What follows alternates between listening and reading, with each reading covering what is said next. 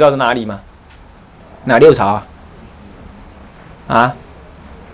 吴国，三国时代的吴，还有什么东晋，还有什么南朝的宋、齐、梁、陈，总共合起来叫六个朝代，对不对？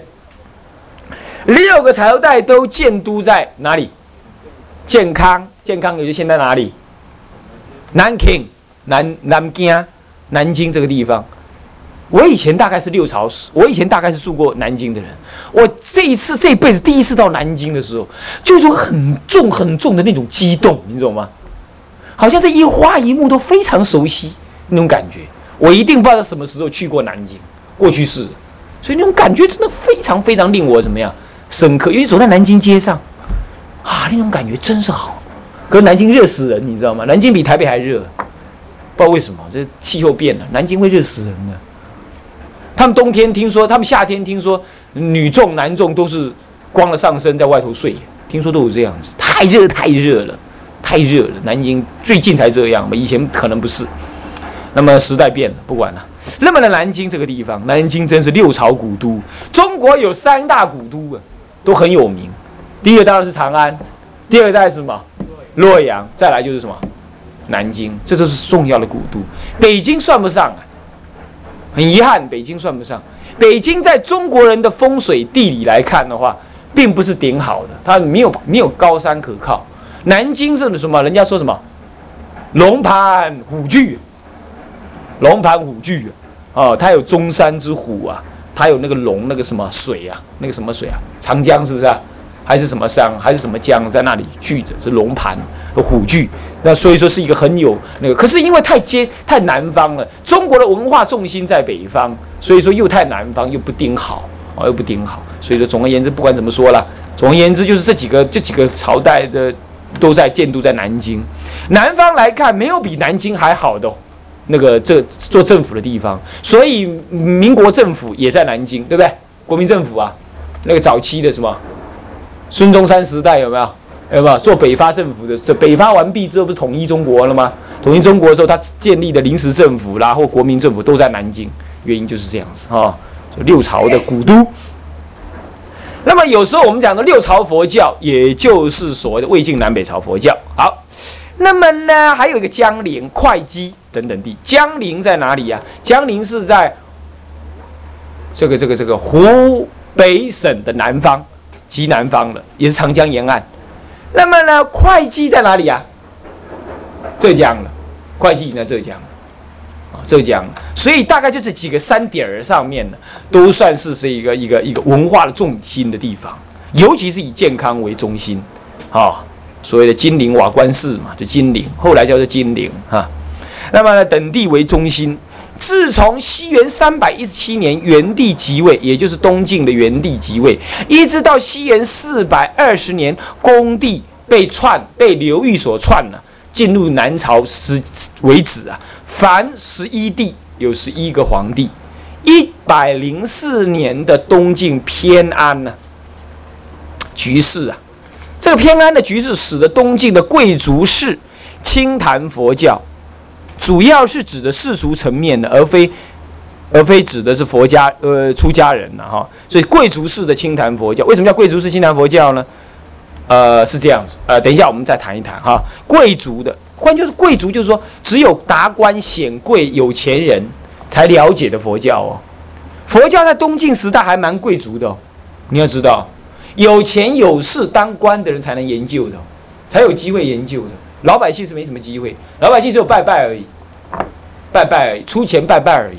真正研究的都在贵族身上啊！发展呢，这种清谈的贵族式佛教或者学者文人这种呢，发展到鼎盛。这个跟今天台湾不一样。今天台湾其实佛教重在大部分都在哪里？民间。佛教能够盖这么多庙，大部分都是老阿妈出钱的，对不对啊？或者那些什么呢？那些什么商业、做生意的人，或者而且极大部分是什么有那种什么补偿心理的人，你懂吗？真的耶，我不得不讲这种话，真的，有人就是赚那种钱是不太那个那个的钱，然后他来什么？来供养三宝干嘛？赎赎罪赎罪啦，补偿补偿啦，这样子很多，很多是这样。那么呢，那这样可不可以啊？当然可以啊，但是我们不能鼓励。不过我们就知道是这样。不过这这样子呢，也造成佛法的经济有一种不太正当的那种发展。它不是一个什么样子，一个长期稳固的一种供养形式，是一个他要赚到很多钱，比如说玩股票啊，啊，弄地下钱庄啊，哦，或者是什么什么搞房地产啊，这一夜之间可以赚几百万、几千万这样赚法，有没有可能？有没有可能？他才有办法的话，有个内线告诉他哪个股会会涨会跌的话，他一转手之间几百万，是不是这样子啊？那这几百万一一肝胆来意的怕开嘛，怕开听有不？容易花用啊，他就一下捐他个什么多少多少多少这样子。那这样子得来佛教这个钱得来容易呀，他也就不会珍惜使用。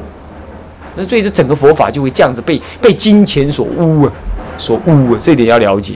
那么这个事情呢，清谈佛教就不一样。清谈佛教基本上佛教的谈论者大部分都是出出家人。还有什么呢？贵族，贵族，民间呢少，这跟今天台湾不同啊。这是就有归咎，这归功于台湾的出家人活动力很强啊，度化能力蛮高的哈。那么呢，这个清谈佛教就发展到鼎盛。本来在西晋的时候，清谈佛教山林隐逸式的清谈佛教就已经很盛了。到了东晋，尤其是盛。这是东晋佛教发展的主轴，也就南方佛教大部分是东晋都都是贵族式清谈佛教，而且是有玄学化的色彩，所以拿道家来相比拟，这点要大家记得哦。然于此中有几项重要的发展值得我们注意，以下就是要讲的内容。这新一。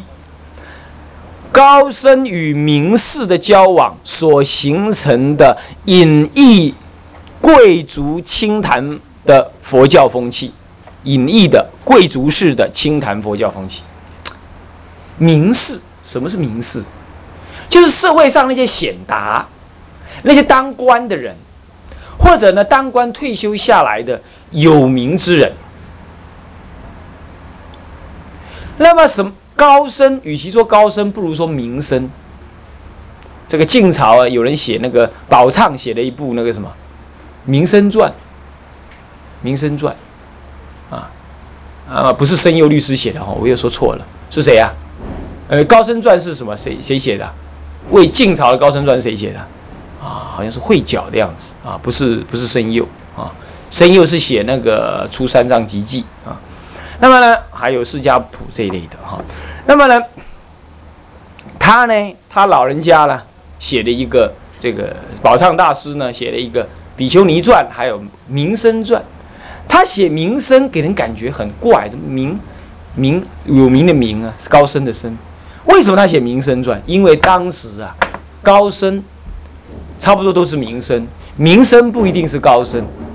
那么名声跟名士交往。为世间社会所知，所以就写这个是传记出来。所以可见当时竟然名声可以写成一本传记呀，这个就是，这个就是表示当时名声很多。那么呢，这里有个时代背景你要知道啊，在北朝，皇帝因为文化的的关系，他是北方的胡人。所以他要极力的引进这个北胡人文化代表的佛教，来跟中国的固有文化呢做一种平衡。讲抗衡难听呢，做平平衡呢，可是某种程度有抗衡的意思了。那么呢，道安大师呢曾经就说过一句话，他说：“佛法若不依人主，难以弘扬。”意思是这样，佛法不依人主，难以弘扬。因此，在北方，普遍的有这种什么呢？国家佛教的色彩。因为我出家人依人主啊，人主听得懂吗？人君呢？依的佛法，依着这个人君。所以说他，那你依赖国王，国王有求于你，你当然要应付啊。那国王会求你什么呢？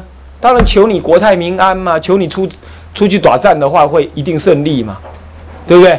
中国一定强嘛。啊，是不是这样子啊？像日本也是啊。日本人呐，在打中国的时候啊，在打中国的时候啊，然后呢，每个女人，每个军人要出去作战之前发一个香包，那个香包给他那个乡间的，比如说我这是和平里，那和和平里的这个男女老幼的女人跟小孩，每人都在这香包上面绣一根，绣一针。然后念一句，比如说什么南无妙法莲华经啊，或者南无阿弥陀佛，或者地藏王菩萨，或者是消灾延寿药师佛这样，然后这样子啊，表示呢，这带着家乡父老的祝福，然后怎么样，出征打中国。你看这佛教为国王所用的时候，就会扭曲成为这种荒唐的事情。哎，你打人家，你都知道要祝福你自己的老百姓，那你都不知道你打人家人家多苦啊。你看国家性格的佛教呢，有时候会扭曲，因为为什么？你不应，你不得不应付那些那些军土、那些军事，那那那那那，人家说那个军头啊、quân 头啊、军头那些屠夫的那种那种残暴的想法，你连那个宗教都要去应付他，是吧？是不是这样子啊？那么呢？但是道安大师这样讲，也有他时代背景，因为当时国家这么乱。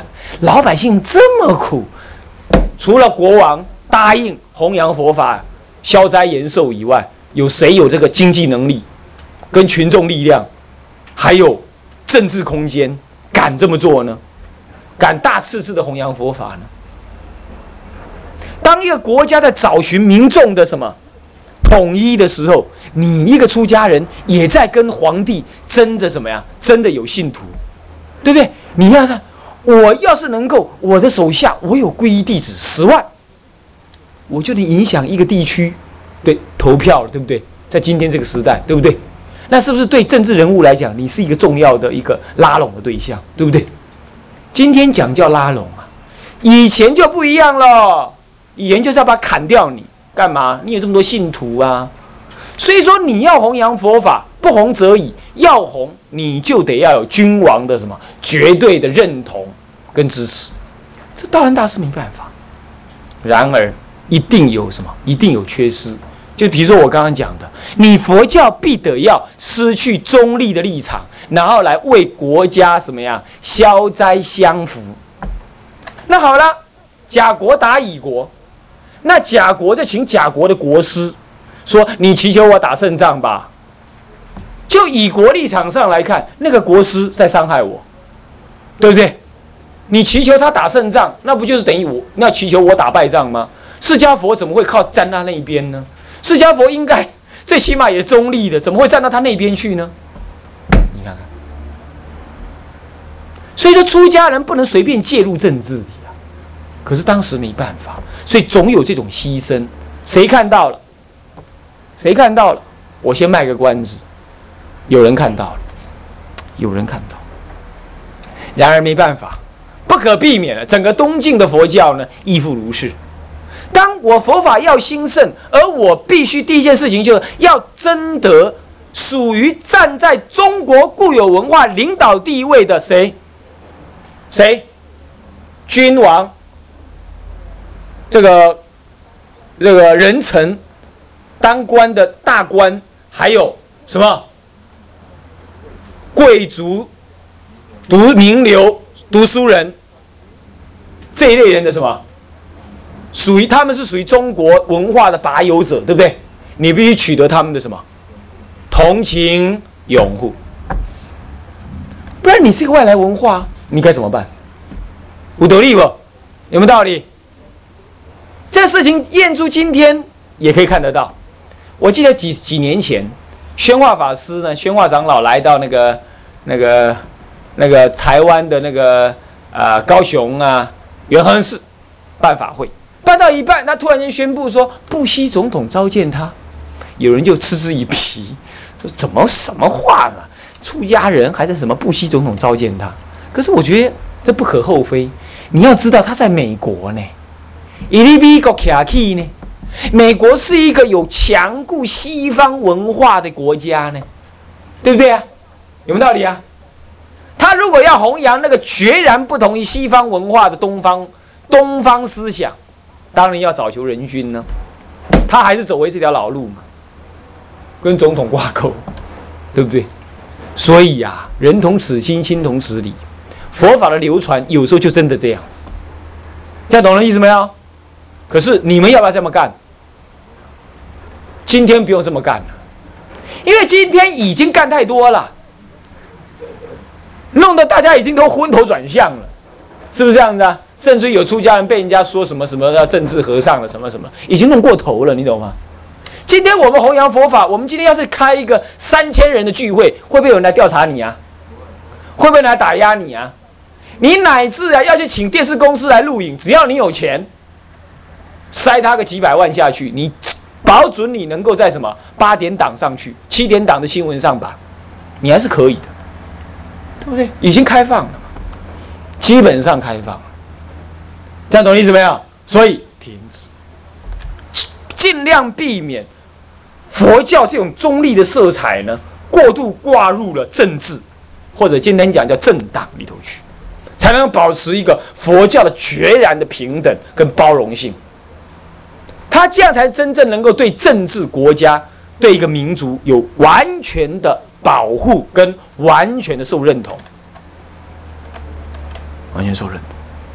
所以说啊，出家人去参加政党，乃至去支持某一个特定。候选人甚至于公开支持，动用他的宗教力量来支持，都是滥用佛教资源，不应该如此。你今天你支持他，不被你支持人就记恨，将来他就可能报复。政治上就是这么现实，是不是这样子啊？是不是这样子啊？那你要避免报复，你唯有一从头到尾保持中立。你眼前得利益，那不得利益，你是贻害后代的人啊。今天好了，你支持某某人当什么呃总统啊、县长啊、议长、市长，下次他不当了，他就报复，就报复到你的寺庙里头来。你死了，可是呢，祸及你的子孙或祸及你寺庙的后代的人，都会这样。所以永远保持中立。那么呢，然而，然而在东晋那个社会环境底下，没办法。怎样不？啥意思不？这样懂了吗？没办法这样，为什么？佛教刚要被完全的接受，他不得不去跟名士交往，不得不去跟皇帝交往。不过呢，很遗憾的，我告诉你事实，我告诉你事实，东晋佛教的宫廷佛教，东晋的宫廷，宫廷佛教也是一团乌黑。泥人，弄把一个起这个比丘尼啊，在东晋大。大的发挥，有很好的修行泥人，但是也有那奇奇怪怪的泥人，跑进皇宫里头去，进入皇宫，干那里行照咖，如入无人之境。人家看到那个比丘尼都要立正，好像没看到人一样，让他走进去。他就是因为是皇后、皇太后的什么师傅啦，皈依师傅啦什么的，他竟然一个比丘尼能够引动政治。介入了政治的勾当，借周政治的勾心斗角当中，你看看，留下了恶名，在历史当中留下恶名，那这就这就这就更可怕了，是不是啊？还好台湾还没有这样哼，还没有这样，我也没有听说哪个比丘尼跟李登辉他他太太熟的，没有嘛？是不是一样意思？今天总是民主一点啦，比较没有这种事，不过当时就这样。所以你说啊，高僧与名士的交往啊，固然呢会提高了某种某种程度，提高了佛教的什么知名度跟社会地位。然而，然而不可靠。那么我想呢，这是公众场合，我也不适合讲了。但是你们也都知道，有一些道场就是因为跟某些政治人物呢啊，或者是什么办什么活动，他来参加，结果就一炮而红。那后来呢？整个政治人物一走开之后，他自己也出了状况之后呢，啊，救援无力，啊，那些政治人物呢，躲的躲，闪的闪，溜的溜，逃的逃，是不是这样子啊？那么呢，呃，你问我是谁？嗯，俺姆迪啊，我不能讲啊，不是姆迪，是不能讲，是不是这样呢？但是你看就知道。所以说，引用那种外在势力得利益于眼前，贻害无穷。同样道理，你用那种法会。或者是骨灰坛子那种，用一种用一种用一种练钱的方式啊，当然正当正当做法还没关系，勉强可接受。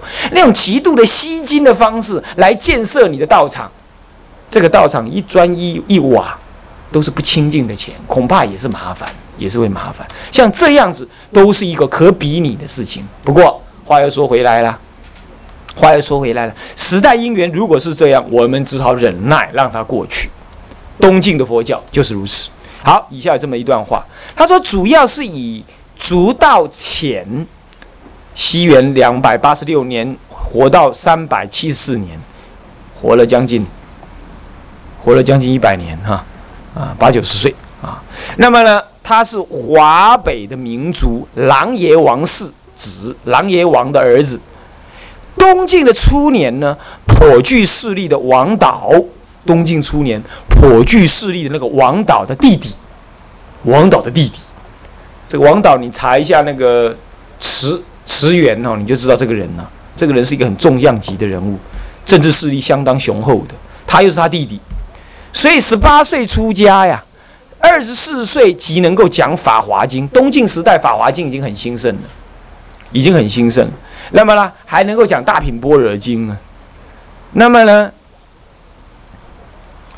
听讲的人呢，不下五百人呢，道德呢，重于朝廷，朝廷都知道王导的弟弟是个大修行人啊，常常呢穿着鞋子呢，直接的进入内殿。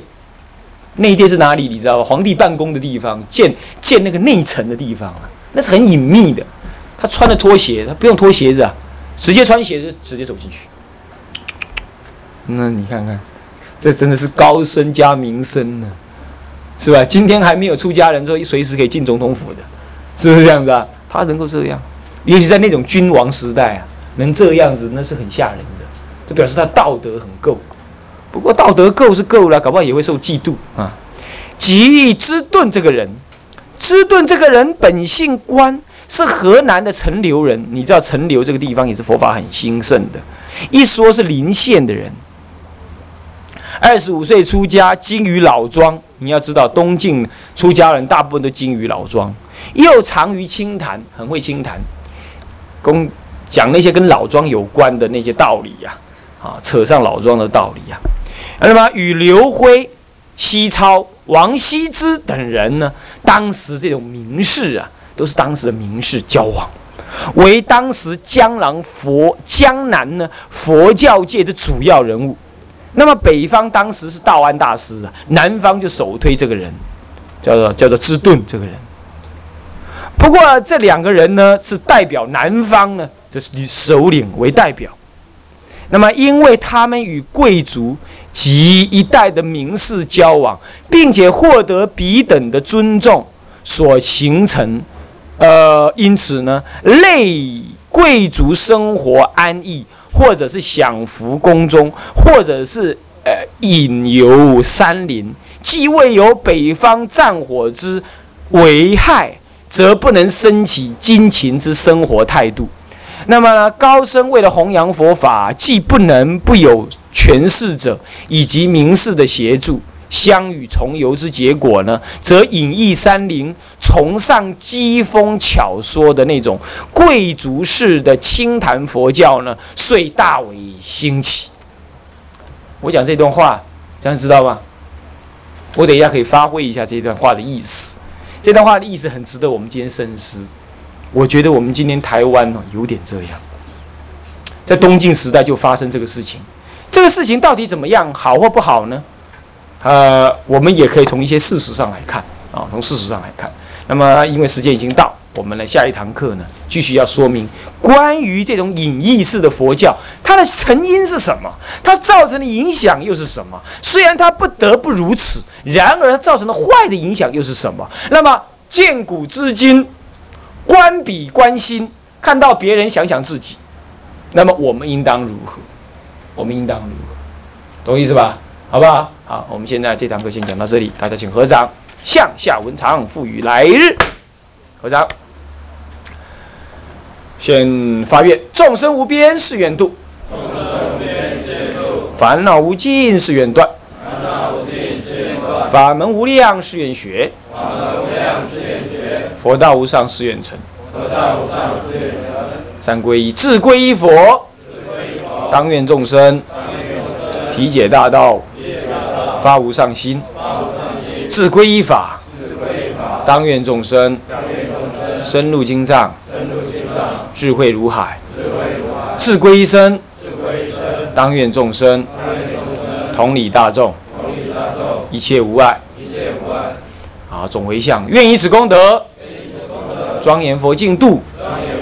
上报是众恩，下济三途苦。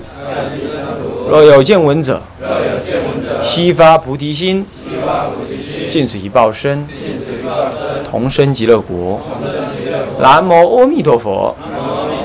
南无阿弥陀佛。南无阿弥陀佛。